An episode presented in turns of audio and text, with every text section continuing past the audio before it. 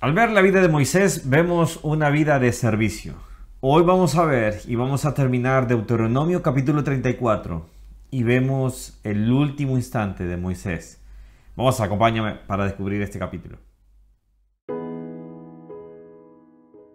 Hola, ¿cómo estás? Que Dios te bendiga. Llegamos al final de Deuteronomio. Hoy terminamos este hermoso libro.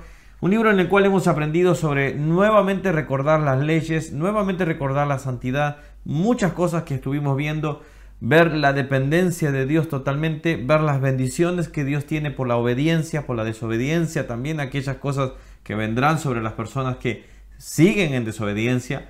Y vemos cómo la vida de un hombre se termina, pero con un título muy, muy especial.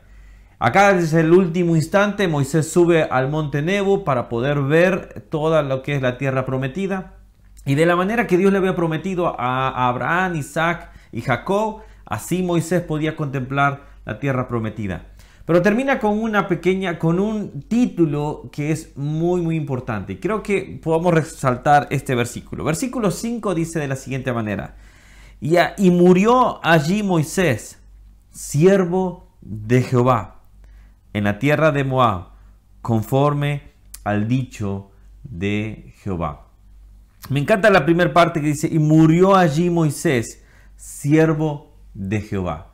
Una persona se vuelve siervo cuando es útil. Una persona se vuelve siervo cuando sirve para el propósito que Dios lo ha llamado. Nosotros, todos nosotros hemos sido llamados para el servicio de Dios. Todos tenemos, hemos sido encomendados, todos tenemos la gran comisión, pero todos no serviremos igual que otros, por ejemplo. Pero todos deberíamos de estar sirviendo. Moisés terminó su vida, terminó sus años, terminó sirviendo al Dios viviente. Moisés terminó la carrera completamente. Se dice que por tres razones muere una persona, por tres razones muere un siervo del Señor. Muere para poder descansar de las obras. Muere para poder recibir la corona, recibir el premio que Dios ha prometido. Pero también muere para dejar el paso y dejar el lugar, para que otro pueda servir al Señor. Y sabemos quién continuó, que vamos a después continuar ese libro que, que es Josué, por ejemplo.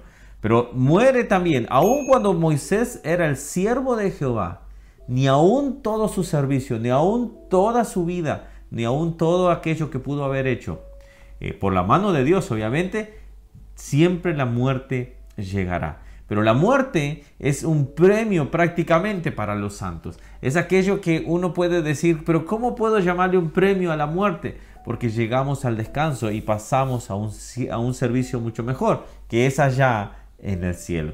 Y eso es algo que nosotros debemos anhelar. No debemos de tener miedo, no debemos preocuparnos, simplemente decir, Señor, prepárame para poder estar allá. Moisés nos deja una vida de una vida mansa, una vida que nos muestra que tuvo el temor de Dios, que tuvo eh, esa, esa amistad con Él, que tuvo esa relación con Él, a tal punto que puede decirse, como en los últimos versículos termina diciendo, por ejemplo, no se levantará más profeta como él. Dice, a quien haya conocido Jehová cara a cara. Un día nosotros le veremos al Señor allá en gloria, obviamente, pero mientras estamos acá ni siquiera podemos pensar. Pero Moisés tuvo ese privilegio. Era un hombre excepcional. ¿Cuánto nos deja y cuánto nos enseña?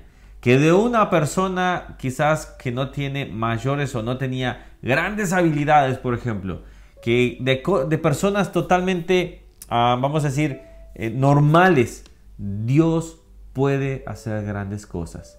Moisés empezó como un niño que era puesto en una canasta para eh, la deriva, vamos a decir así, pero terminó siendo un gran siervo de Dios. ¿Será que ese título un día nosotros podremos llegar a ganárnoslo? ¿Un siervo del Señor? Yo espero que sí, que cada uno eh, lleguemos al momento eh, que, que Dios nos encuentre haciendo así, que Dios nos encuentre trabajando en la viña del Señor. Así terminamos la vida de Moisés y así terminamos Deuteronomio. Acompáñame que ahora viene después un eh, nuevo libro que es Josué. Vamos descubriendo la historia de todo lo que es el pueblo de Israel y vamos a llegar hasta el final. Así que acompáñame hasta el último libro que vamos a leer también. Que Dios te bendiga y gracias por acompañarme en este hermoso libro de Deuteronomio. Hasta luego, chao, chao.